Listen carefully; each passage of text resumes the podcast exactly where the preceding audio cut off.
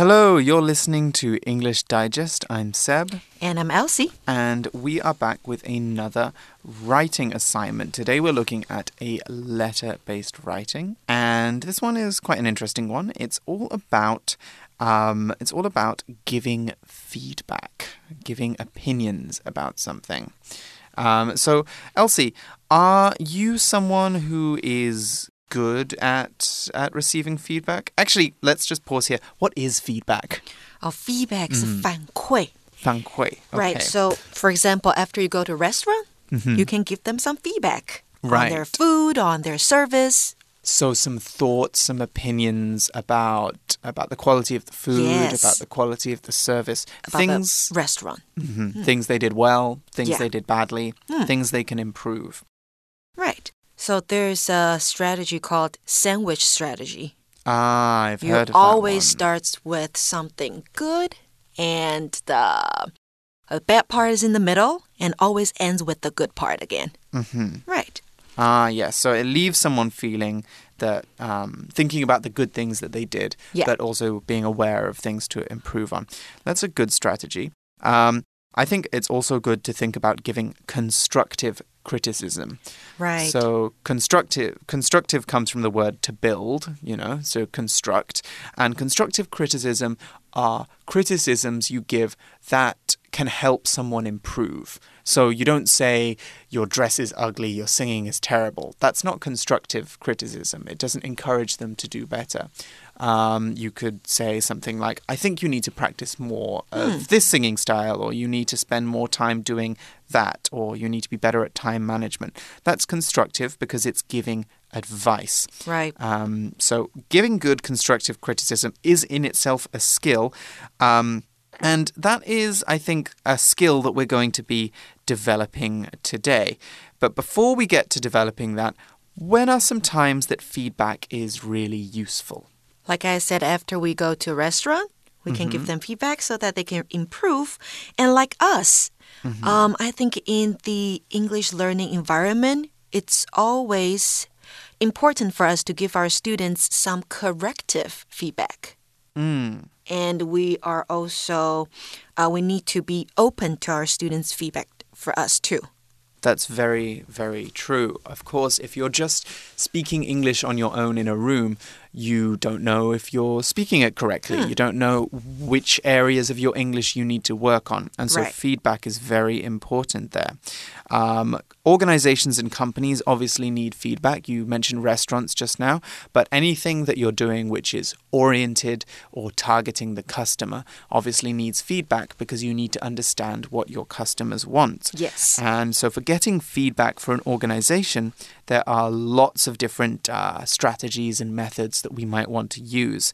We could talk about uh, taking surveys or questionnaires, for example. Those are a survey is kind of like a almost like a written test, but it's asking you your opinions on different things. So, you know, on a scale of one to five, uh, how happy are you with uh, the food at this restaurant? On a scale of one to five, how clean is this restaurant? And someone can tell you what they think in a way that you can compare them.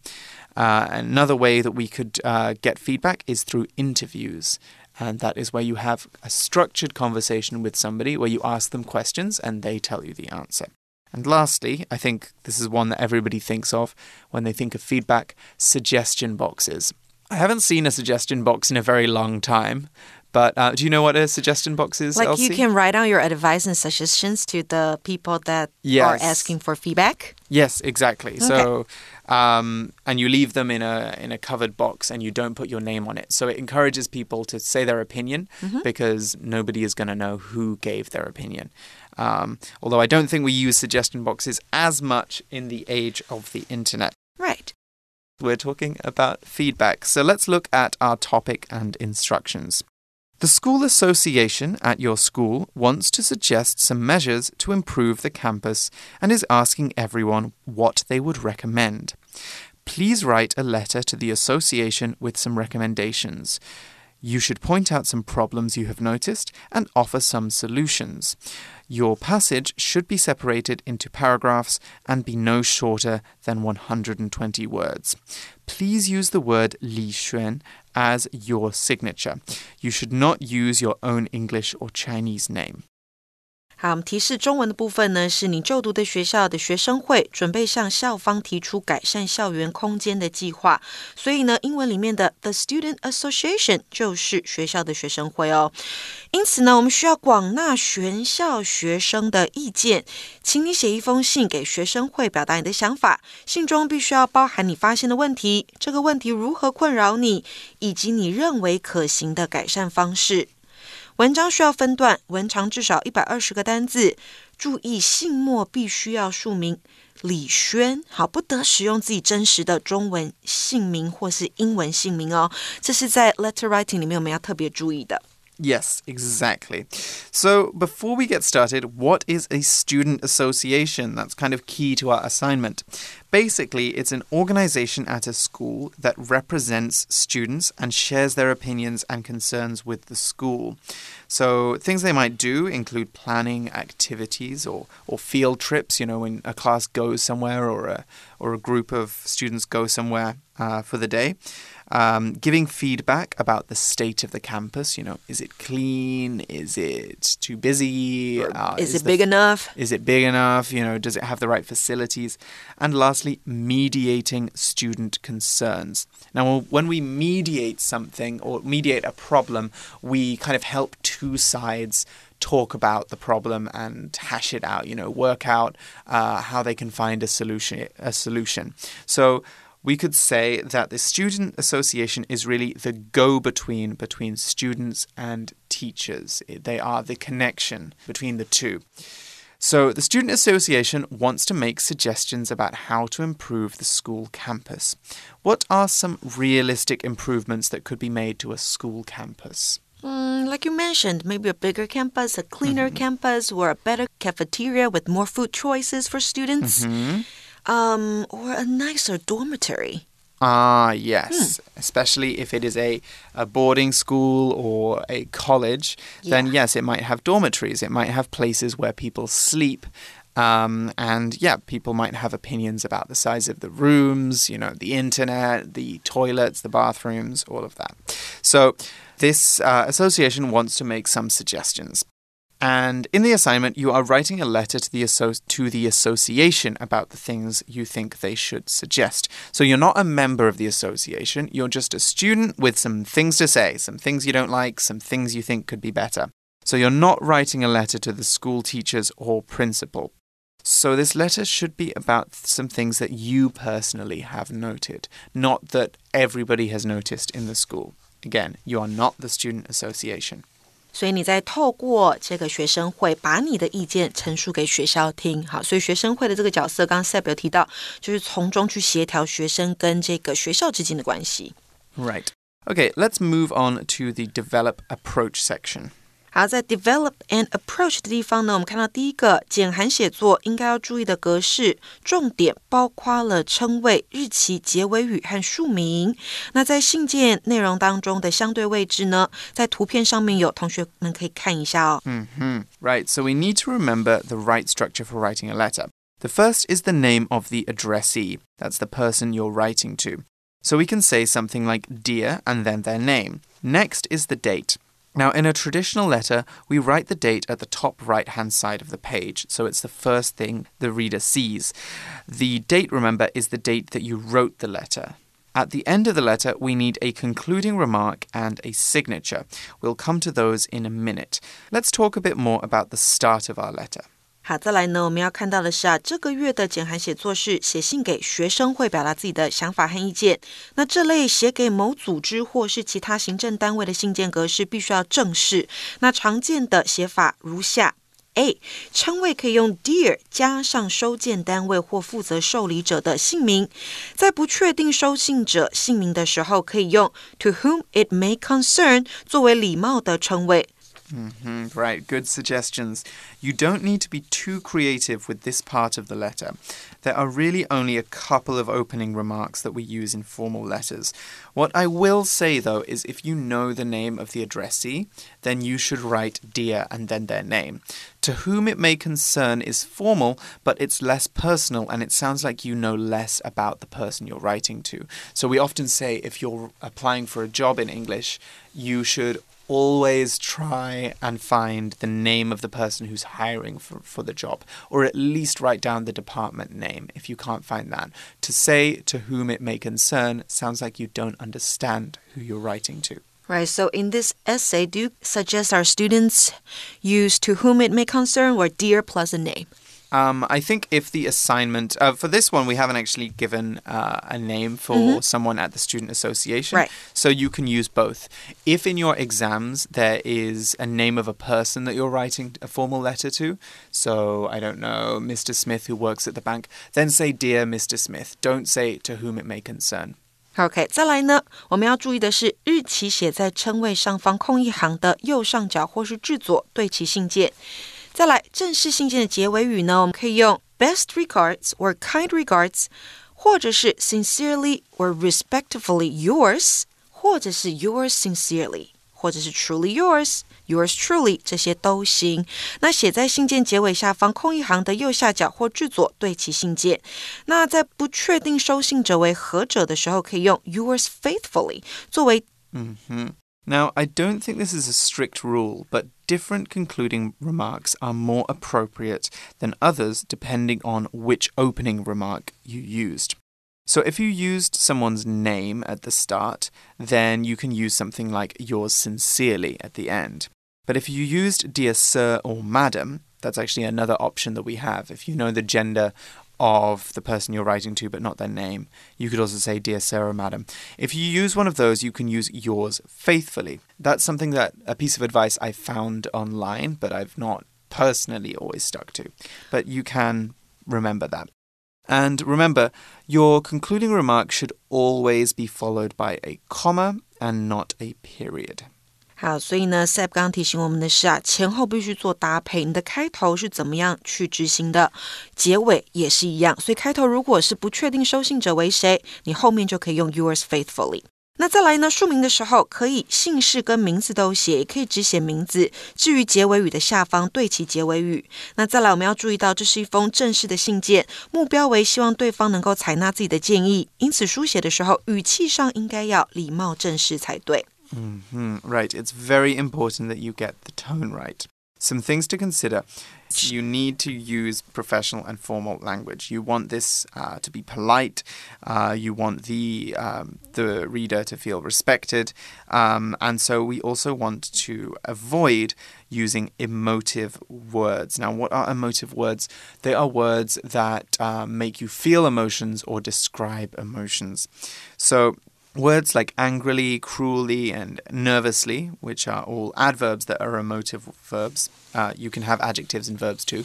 Um, they are all words that uh, give us a sense of emotion. And if you're trying to write a very formal letter, then this doesn't really work. If you're writing to somebody uh, that you're showing a lot of respect to, you don't want to use words like um, you want, don't want to say the school is cruelly taking away our lunches. That sounds too dramatic.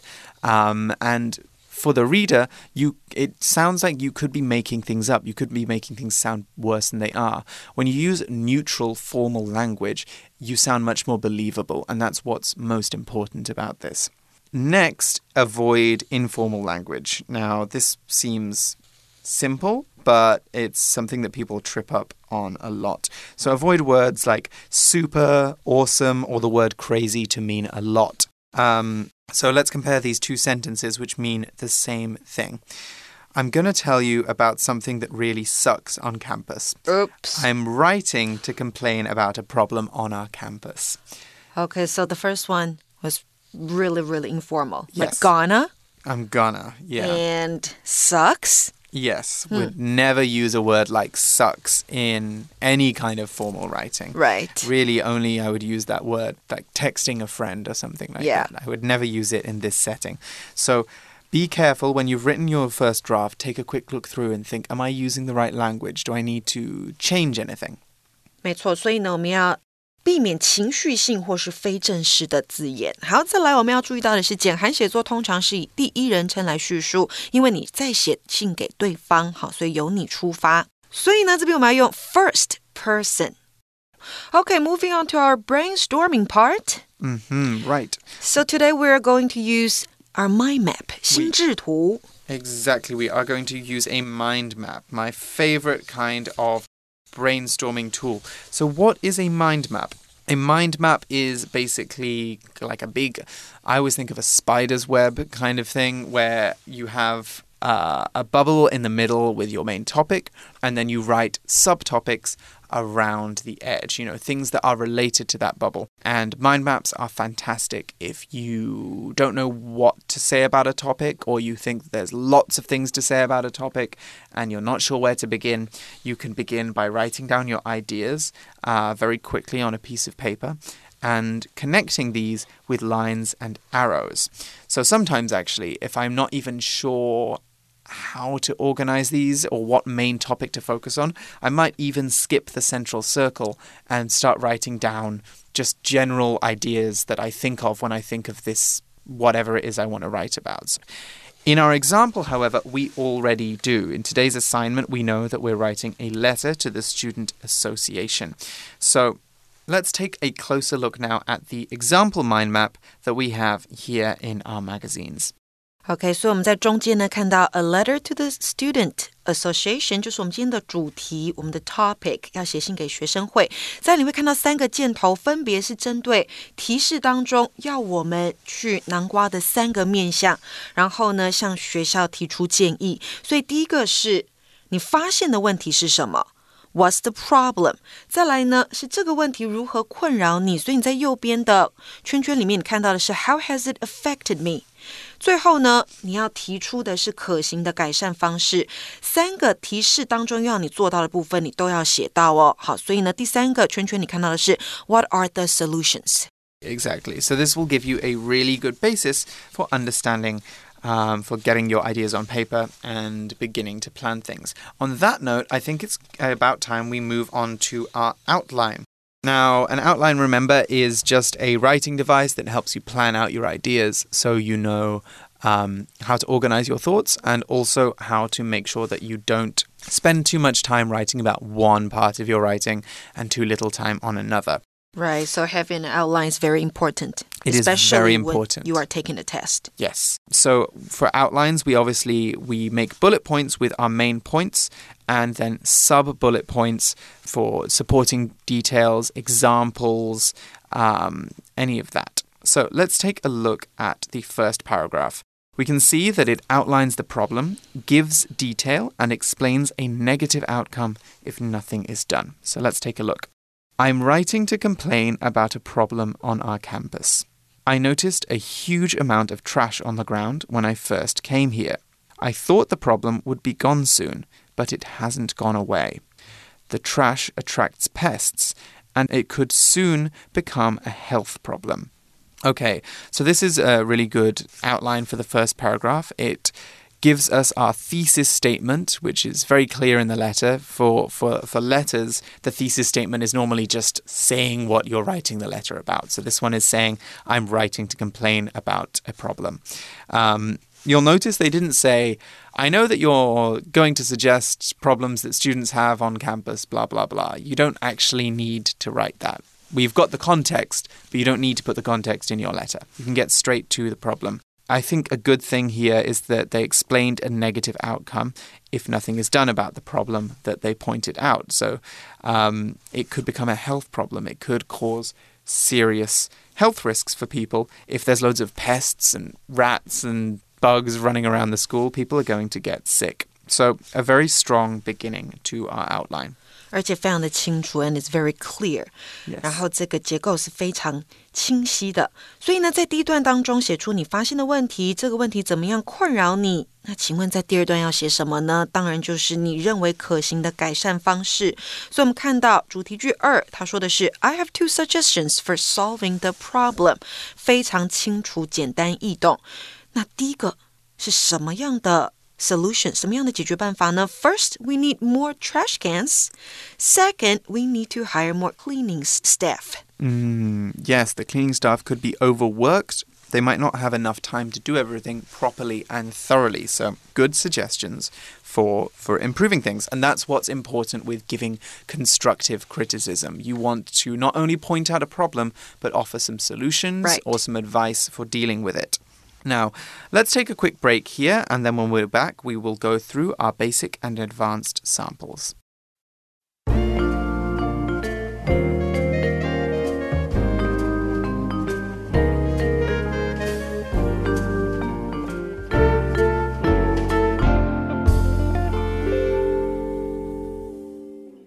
All right, we're back. Let's take a look at the basic sample.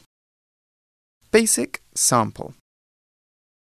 Dear Student Association members, I'm writing to complain about a problem on our campus. When I first came here, I noticed a surprising amount of trash on the ground. At first, I thought it would soon get taken care of. However, the problem hasn't gone away. I still see a lot of litter on our campus, both around the trash cans and in other places. What's worse, the trash attracts pests like cockroaches and rats. It doesn't just look bad, it's a health crisis waiting to happen. I have two suggestions for solving the problem. First, we need to put more trash cans in convenient places. Second, and more importantly, we need to hire additional cleaning staff. I think we could hire students as part time workers. This would not only allow them to earn a little money, but also help them find pride in their school. Yours faithfully, Li Xuan. Okay, so a good example of how we can write this letter. Shall we jump straight in and look at some of the grammar and vocabulary? Sure，所以呢，这个刚刚我说到它的架构非常的清楚，我特别喜欢它开头 I'm writing to complain about something，、带出这个问题。然后呢 ，at first，它先带出它一开始的感觉，however，再带出转变之后它是怎么样的想法，还有就是 What's worse？更糟的是什么？然后他提出了两个解决问题的好办法。I have two suggestions for solving the problem。他用什么来带出呢？用 not only but also 带出两件事情。 Hmm, exactly.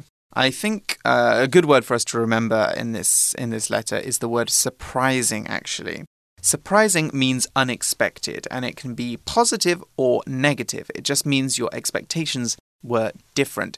Uh, another word I'd like us to look at is litter. Now, litter is another word for trash, and it's normally small things that have been left on the ground. Litter can be used as a noun or it can also be used as a verb. You might see some signs in English speaking countries that say, do not litter. That means do not throw trash on the ground. Do not throw things wherever, wherever you want, put them in a bin. All right. Any more words that you want to take a look at, Elsie? 嗯，还有两个字我想要提一下，一个是 pest，pest，、 Okay. 不是 pet，是 pest，、有害的动物，害虫哈。然后呢，因为很多垃圾会招来害虫，然后呢，这就是为什么我们需要多余的、更多的 cleaning staff。additional 这个形容词，额外的、多出来的。 Hmm And did you know pest can also be used to mean someone who's annoying?